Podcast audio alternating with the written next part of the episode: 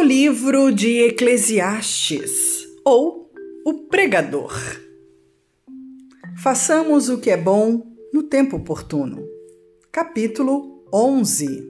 Lança o teu pão sobre as águas, porque depois de muitos dias o acharás.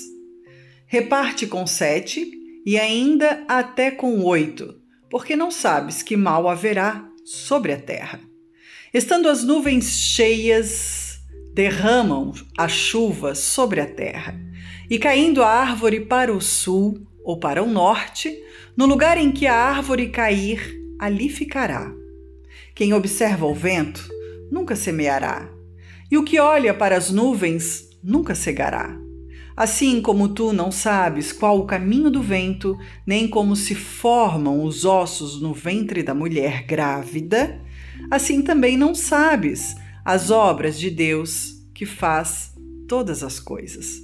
Pela manhã semeia a tua semente, e à tarde não retires a tua mão, porque tu não sabes qual prosperará.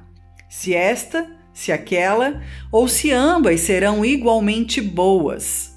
Certamente suave é a luz e agradável é aos olhos ver o sol.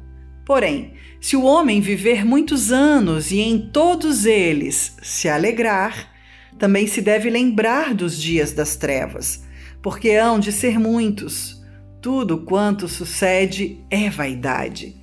Alegra-te, jovem, na tua mocidade, e receie-se o teu coração nos dias da tua mocidade e anda pelos caminhos do teu coração e pela vista dos teus olhos.